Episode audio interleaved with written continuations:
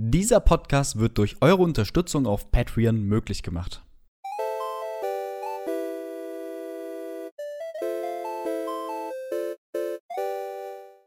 Hallo und herzlich willkommen beim Place to Be. Ich bin der Dimi, auch bekannt als die 76 Place und heute reden wir über eines meiner Lieblings-Sega-Spiele und eines meiner Lieblings-Arcade-Spiele im Generellen. Und zwar reden wir über Crazy Taxi. Hey, hey, come on over, have some fun with Crazy Taxi! Okay. Yeah, yeah, yeah, yeah, yeah!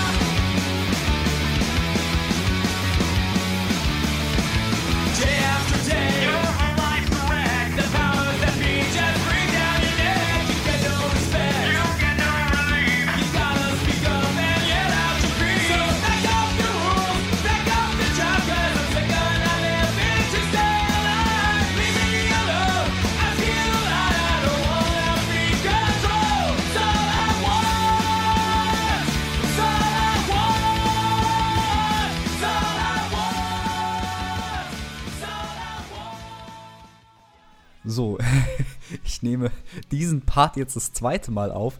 Ich habe eben tatsächlich ähm, einmal aufgenommen und habe ungefähr, ich weiß nicht, 10 Minuten gelabert und habe dann feststellen müssen, dass die Aufnahme nicht läuft. Das ist der absolute Klassiker. Aber wer bin ich denn, wenn ich es nicht vergessen würde, wenn ich so Sachen nicht vergessen würde? Auf jeden Fall. Für euch ist das jetzt alles neu. Für mich ist das wie so ein Déjà-vu. Kommen wir zu Crazy Taxi. Crazy Taxi wurde im Jahr 99 released und in der Arcade als Automat war ein neuer Automat 99. Im Jahr 99, mal zu, zur Einordnung, war ich fünf Jahre alt. Es kamen Sachen wie Donkey Kong raus oder Silent Hill kam 99 raus und eben auch Crazy Taxi in der Arcade-Fassung als Automat und Sega war so zu dem Zeitpunkt die, die letzte, somit die letzte Firma, die es ernsthaft versucht hat, auf dem Arcade-Markt noch etwas zu reißen. Und mit der Dreamcast-Version im Folgejahr, also 2000, kam dann auch der recht schnelle Port. Das, das hat ein bisschen was ähm, gemeinsam. Und zwar gab es damals eben für die Arcade-Automaten von Sega oder die Arcade-Games im Generellen gab es gewisse Entwicklerstudios, die dafür abgestellt worden sind. Das waren die Entwicklerstudios, ähm, die hießen, ja, der Obername dafür war eben die AM-Studios oder die hatten dann halt eben, da gab es AM2 oder AM3 und sowas. Und die haben halt, halt alle die Arcade-Spiele entwickelt. Und AM3 hat dann quasi Crazy Taxi gemacht, die halt äh, später, die halt umbenannt worden sind in Hitmaker. Das ist aber effektiv AM3, die dann Crazy Taxi gemacht haben. Die haben auch Sachen gemacht wie Virtual Tennis zum Beispiel. Ein fantastisches Spiel. Und da du auf der Dreamcast konntest du sehr, sehr gut und sehr schnell die Portierung machen. Das liegt daran, dass die Arcade-Automaten von Sega eine, die sogenannte Naomi-Architektur ähm, hatten. Das heißt, die, die Dreamcast war dem auch sehr ähnlich, was das betrifft, was diese Architektur der, der Arcade-Automaten betrifft. Das macht natürlich das Ganze per se sehr leicht für, für Sega, ähm, die eigenen Titel dann zu portieren. Von der Arcade-Fassung dann über die oder auf die Heimkonsole, was natürlich super ist. Wir haben natürlich auch recht schnell, wie gesagt, Virtual Tennis haben wir gehabt dann auf der Dreamcast. Sachen wie, wie Power Stone kamen dann recht, recht schnell rüber. Ähm, ich bin mir gerade unsicher, was Soul Calibur angeht. Das müsste auch eine Portierung sein eines, meine ich. Ich bin mir gerade nicht sicher bei Soul Calibur, aber wir hatten viele Sachen. Und dank der selben Architektur oder ähnlichen Architektur wurde das halt eben immer gut, konnte das gut umgesetzt werden. Das war super. Ja, Crazy Taxi ist natürlich eines der, der ersten Spiele gewesen, wo man so extrem frei rumfahren kann in einer dreidimensionalen Welt, was es halt eben vorher so in dem, in dem Maß noch nicht gab. Also danach kam dann recht schnell GTA 3 raus, das wird davon ein bisschen überschattet, weil du eben GTA 3 dann nochmal ganz andere Sachen hattest und ähm, ja, das ist halt eben die Zeit gewesen, wo dann du die ersten 3D-Sachen hattest oder schon ein paar Jahre. Aber Crazy Taxi war eines der ersten Spiele, wo du so extrem frei rumfahren konntest. Und natürlich auch dir das, das Gefühl der Geschwindigkeit so vermittelt hat wie in keinem anderen Spiel. Man muss auch sagen, dass es, ähm, dass es verdammt gut aussah. Es ist zwar ein bisschen, wenn man sich es heute auch an- anschaut, die, die ganzen Modelle, die Menschen, die dort sind, die Autos sind natürlich sehr grob gehalten, aber es sieht so, also sieht wirklich verdammt gut aus, sah auch da, damals halt verdammt gut aus. Und ähm, leider wurde es halt dann in den Jahren danach, kam halt recht schnell dann ein PS2 und Xbox raus, was es ein bisschen in den Schatten gestellt hat, aber für die damalige Zeit war natürlich der Dreamcast, was Grafik auch per se angeht, äh, den, den, der Konkurrenz natürlich weit, weit vorne voraus, was äh, gerade bei so N64 oder äh, PlayStation 1, ne, die, die Dreamcast, da konnte halt da nichts ran. Da gab es halt auch ganz andere Brocken, ne? Also, man siehe einfach mal, man muss einfach nur mal Shenmue anschauen, was das für ein, für ein, für ein Klotz war damals. Also, der absolute Wahnsinn damals. Das, das Spielkonzept äh, von Crazy Taxi ist eigentlich recht einfach erklärt und recht schnell erklärt. Es ist simpel. Ihr äh, wählt euren Taxifahrer aus. Es gibt insgesamt äh, vier Fahrer, vier äh, verschiedene Fahrer. Jeder Fahrer hat so ein bisschen seine eigene Art und Weise. Es gibt die, den, den ausgeglichenen Fahrer, so ein bisschen wie bei Mario Kart, ne? So, Super Mario ist so der, der ausgewogene. Dann gibt's, ich habe leider die Namen jetzt gerade nicht im Kopf, der Fahrer. Aber dann gibt es natürlich ähm, eine Frau, die kann, ähm, also weibliche Fahrerin, äh, die kann eben, die hat ein bisschen besseres, bessere Beschleunigung, bilde ich mir zumindest ein. Und besseres Handling. Dann gibt es natürlich so die, die, das Bowser-Pendant, der halt äh, fett ist und alles weghaut und dafür gute Speed, aber schlechte Beschleunigung. Und ähm, vier Fahrer gibt es. Man kann eben einen Fahrer auswählen. Es gibt außerdem war war Crazy Taxi so eines der letzten Spiele, die im Prinzip, wo es um Highscore geht. Also Crazy Taxi ist einfach nur Highscore. Und das, das war schon, ja, 99 eigentlich schon so ein bisschen von der Bildfläche also verschwunden. Gerade eigentlich so mit dem, mit dem Verschwinden der Arcade-Sachen kam dann auch Highscore-Jagden halt eben immer ins Hintertreff, weil Arcade-Automaten natürlich auch so gestrickt sind, dass du immer den Highscore haben willst. Du, ähm, es wird dir nicht unbedingt erklärt direkt, äh, welche tiefere Mechaniken es gibt. So auch bei Crazy Taxi. Du findest halt eben immer mehr und mehr raus, nach, nach jedem Fahren, nach, nach dem 20. Mal, nach der 20. Runde findest du immer noch neue Sachen raus, sei es irgendwelche Abkürzungen. Und ähm, es gibt ja grundlegend zwei Modi. Einmal gibt es den Arcade-Modus, wo du eben einen Gast auf, auf, äh, aufgabelst und zum Ziel fahren musst. Ähm, ihr habt ein gewisses Kontingent an Zeit. Das wird dann abgezogen und für jeden weiteren Gast bekommt man eben neue Zeit. So, bis dann eben zwangsweise der Timer auf Null ist und irgendwann ihr dann halt verloren habt und äh, als Highscore zählt dann im Prinzip das gesammelte Geld. Die, die Gäste geben euch Geld, lassen Geld da.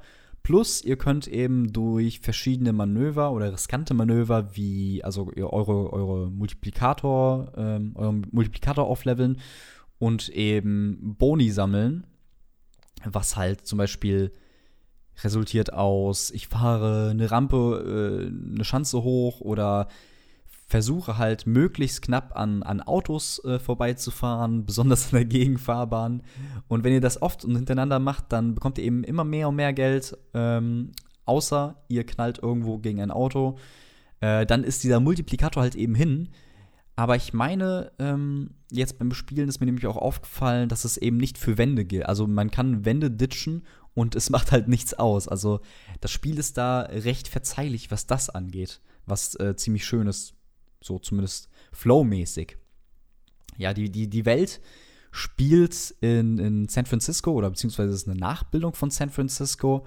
Du hast halt auch eben diese Straßen, die, diese Straßen, die hoch und runter gehen, mit diesen markanten Zügen. Ähm, also es ist wirklich ein sehr, eine sehr schöne Welt, ein sehr schönes Setting, wie ich finde, was dazu auch passt. Du hast halt immer das, das Gefühl von, von Geschwindigkeit, das Spieltempo, was unfassbar war. Diese, wie es geschafft haben, das einfach auf die 3D-Welt umzumünzen, dass das Gefühl der Geschwindigkeit hattest du halt so vorher noch gar nicht. Also nicht mal ansatzweise. Das ist einfach, einfach krass. Dieses Spiel generiert einen Flow und du hast halt auch deine 60 Frames, was, was super gut ist. Und ähm, also gerade bei Rennspielen sind halt 60 Frames alles. Also gerade für mich auch sind 60 Frames bei Rennspielen äh, super wichtig. Es, du kannst kein Rennspiel mit 30 Frames, das, das wird nichts. Das ist schon zum, zum Scheitern äh, verurteilt. Und was mich halt auch eben damals super, ähm, ja, super gefreut hat, war, wie, wie belebt diese Stadt einfach ist. Es gibt so viele Menschen, das Ding läuft so flüssig auf 60 Frames, das, das hat mich einfach umgeblasen damals. Du hast sowas vorher in der, also als auf der Heimkonsole nicht ansatzweise gehabt und das hat dir eben die Dreamcast ermöglicht. Das war halt ein, ein Biest so für die damalige Zeit. Und du hast halt eben, wie gesagt, dieses Spiel baut einen krassen Flow auf und wenn du eben, das Spiel ist ja auch sehr verzeihlich, was, was Crashes angeht, denn das ist so ein bisschen wie so ein Gummiball. Also crashst du ein Auto, wirst du nicht unbedingt krass entschleunigt, sondern du, du wirst ein bisschen, wie so ein Gummiball hin und her geschleudert, was, was ganz gut ist, weil ich hätte jetzt keinen Bock, nach jedem Crash irgendwie erstmal komplett neu zu beschleunigen. Das ist natürlich für so ein Arcade-Spiel perfekt. Und ähm, genau so muss man es machen. Was auch recht neu war, war bei Crazy Taxi, und das, das vergessen manche immer oder viele, der grüne Pfeil. Dass du so wirklich so einen Wegpunkt hast, der dir konstant zeigt, wo du hin musst. So in der Form, also gab es das bestimmt schon mal irgendwo, aber so präsent und markant und wie das funktioniert hat, habe ich vorher noch nicht gesehen. Und ich meine, es ist wirklich eines der ersten Spiele gewesen, die halt diese Funktion genutzt haben. Du hast dann später ähm, zum Beispiel Halo gehabt, die dann auch den, den Wegpunkt, den festen Wegpunkt dann hatten. Du wusstest immer, wo es hingeht. Die wurde es immer erzählt, immer gesagt. Und eben hast du bei Crazy Taxi diesen grünen Pfeil, der dir immer anzeigt, wo du, wo du hin musst. Und ich fand das auch ganz lustig. Der, der, der funktioniert ganz gut, der, dieser, dieser grüne Pfeil. Aber es gibt natürlich in der Welt, das, das merkst du dann nach, nach mehreren Mal, also wenn du es öfters spielst und ein bisschen die Welt kennenlernst, es gibt halt verschiedene Locations ähm, und Abkürzungen. Zum Beispiel spiele ich, habe ich jetzt zur Vorbereitung des, des Podcasts Mr. Crazy Taxi gespielt. Da gibt es nämlich die Xbox One-Fassung, die, ähm, ja, im Prinzip ist es die Dreamcast-Version, ähm, die man da auf der Xbox One spielen kann, ist sehr gut. Und da ist eben noch so ein, da fahre ich halt immer meine Runden, dann sehe ich auf einmal die ganze Zeit, hm, da ist so ein Parkhaus, das kommt mir irgendwie bekannt vor. Und irgendwann denke ich mir, komm, gehe ich mal darauf. Und fahre ich aufs Parkhaus und merke, es ist halt eine Abkürzung. Es ist eine Abkürzung, da kann man hoch, da kann man äh, dann über Dächer quasi fahren und ähm, sein, sein Ziel so erreichen. Davon gibt es halt jede Menge. Es gibt super viele versteckte ähm, oder Kniffe und Tricks und zum Baseballstadion kann man zum Beispiel, da fährt man so eine Art Berg runter und dann merkt man irgendwann, oh, hier kann ich abkürzen und so komplett die Haarnadelkurve sparen, um eine gewisse Ab mit, einer, mit einer gewissen Abkürzung, die einem auch so halt nicht äh, angezeigt wird eigentlich als solche. Man, man, man folgt erst bei dem Pfeil, aber das ist nicht, nicht zwangsweise immer die beste Methode. Was mich immer so ein bisschen, ich, ich habe ja von Flow geredet und, und äh, Flow und, und ja, was die Stadt angeht, wie das, wie das gemacht worden ist, äh, wie San Francisco dargestellt ist, ist halt super. Und was halt auch super ist, sind zum Beispiel Interaktion, Interaktionen zwischen Fahrgast und Fahrer. Man ist ja der, der, der Fahrer, wer hätte es gedacht bei Crazy Taxi, und gabelt eben Gäste auf, Fahrgäste, wer hätte es gedacht. Und dann ist es eben so, wenn, wenn, du, wenn du einen Unfall baust, dann, dann stehen die halt wütend auf, klopfen die auf den, auf den Vordersitz. Und wenn du aber irgendwie cool an Autos vorbeifährst, einen Boni bekommst, dann freuen die sich, jubeln richtig. Und das fand ich halt, fand ich halt super süß. Und gerade auch ähm, nochmal, was, was, die, was die Stadt äh, angeht. Es gibt halt verschiedene Passa äh, Passagiere, die, ähm, oder diverse, die halt auch feste Spots haben. Und das lernt man dann auch so im Laufe des Spiels, wenn du immer mehr und mehr Runden hast, dann, dann merkst du, oh, okay, an der Stelle X gibt es zum Beispiel einen Priester, der ist halt sehr an manchen Stellen verteilt. Es gibt zum Beispiel eine Route, die ich immer abgefahren bin. Da gab es so ein, ein, ein Burger-Imbiss, sage ich mal. Und dann wusste ich, ah, okay, ich bin jetzt am Burger-Imbiss. Da setze ich jetzt den Gast ab und hole gleichzeitig, wenn ich im perfekten Winkel parke, kann der, der, der, ähm, Das war nämlich ein Priester, der Priester einsteigen und ich weiß ganz genau, aha, das ist der Priester, den muss ich zum Gotteshaus fahren.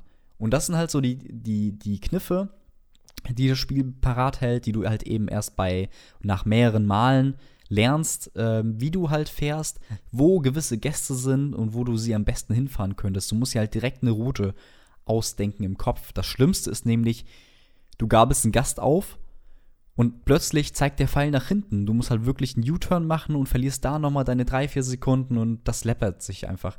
Das ist einfach ein Ding, ähm, das summiert sich und summiert sich und irgendwann, äh, wenn du das ein bisschen ausstellst und lernst, dann wirst du halt sehen, dass du locker noch drei, vier Gäste mehr transportieren kannst und das ist einfach so ein Prozess des Optimierens. Alleine wie, wenn du zum Beispiel anfährst und den Gast abholen willst. Du rast halt, oder im Normalfall rast du halt vollkommen zu auf den Gast und bremst halt so, dass du perfekt quasi da parkst. So. Aber wenn du zu nah an dem, an dem Gast äh, mit Karacho ranfährst, dann springt er halt weg und dann dauert es halt eben, bis er wieder aufsteht und dein Auto läuft und wie auch immer. Deswegen ist halt super, muss man halt das Timing abpassen, den Winkel, wie man anfährt, wann man äh, abbremst. Und all das ist halt, ist halt super wichtig, dass man diese ganzen Sachen bedenkt. Was ich erstaunlich fand damals, sind die ganzen äh, Ketten. Also die Welt hatte damals, also in der Xbox-Version ist das nicht mehr drin, aber auf der Dreamcast-Fassung damals gab es eben wirklich die, die Restaurants, die man halt so kennt, KFC, Pizza Hut, die einem, die dort in der, in der Welt halt eben nachgestellt worden sind. Und das Lustige ist einfach, dass Sega für diese Marken quasi Geld bezahlt hat. Also muss man sich mal überlegen, die haben Geld bezahlt, dass so, so KFC oder Pizza Hut, dass sie im Prinzip in ihrem Spiel für diese Ketten werben. Also eigentlich genau umgekehrt, wie du das heutzutage handhaben würde. Das ist eigentlich crazy, also crazy. Ähm, aber das hat damals tatsächlich geholfen, um, um eben in der Welt sich zu orientieren. Das fand ich super. Ich wusste, okay, hier ist der, hier ist irgendwie Restaurant X, da äh, muss ich jetzt so und so fahren, um dann zum nächsten Fahrgast äh, zu kommen, weil es gab auch keine Minimap oder sonstiges. Man, man hat halt wirklich die, die Stadt, lernt man halt wirklich nur kennen, indem man immer und immer mehr spielt, was was super für den, für den, ja, für die Lernkurve ist. Du hast halt so eine richtig gute Lernkurve, die nicht zu steil ist, äh, wunderbar immer vorangeht. Nach jedem Mal, jedem weiteren Versuch lernst du was und wenn du halt eben Zeit optimierst, äh, gut, bei mir dauern so Runden immer, weiß ich nicht, fünf Minuten oder so.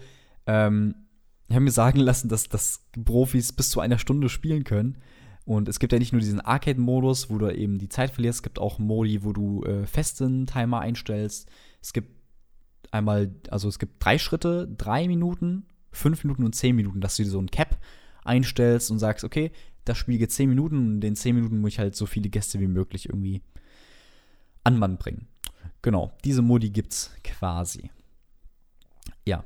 Ähm, was ich ein bisschen ist mir ein bisschen aufgefallen jetzt beim, beim Nachspiel jetzt von Crazy Taxi als aus Vorbereitung auf den Podcast hier, ist mir halt eben aufgefallen, dass diese Fahrgäste, die haben alle verschiedene Embleme über den Kopf. Also jeder hat so ein Dollarzeichen, aber die haben verschiedene Farben. Es gibt einmal die Farbe grün, gelb und rot.